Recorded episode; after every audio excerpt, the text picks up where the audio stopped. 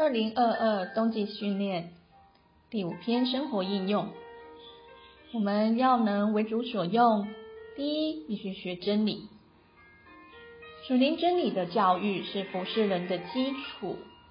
所有爱主并服侍主者，都该赎回光阴，学习真理，在真理上被构成，成为今日的以斯拉。用真理教育神的子民，借此构成他们。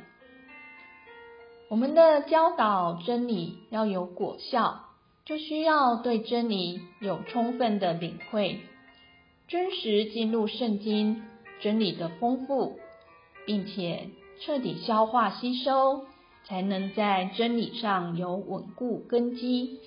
因此，圣徒们。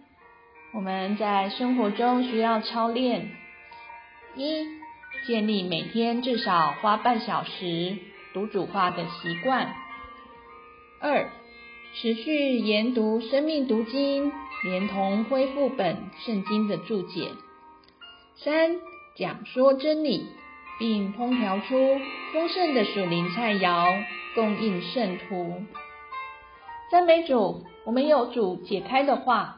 我们只要在这画上有追求和装备，在生命和真理上逐渐长大，就能将福音、真理、生命输送出去，自然而然带进教会的扩增，扩展主的见证。亲爱的弟兄姊妹们，我们务要坚固，不可动摇，常常竭力多做主公。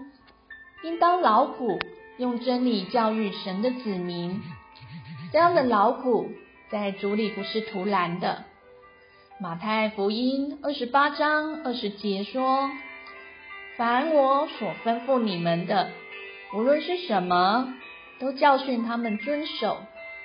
看哪，我天天与你们同在，直到这世代的终结。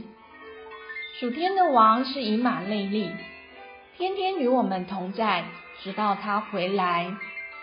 现今我们要与主联合，在神的行动中行动，去使万民做主的门徒，教导神圣的真理，将国度福音传遍居人之地，使金灯台照耀全地，催促主的日子来到。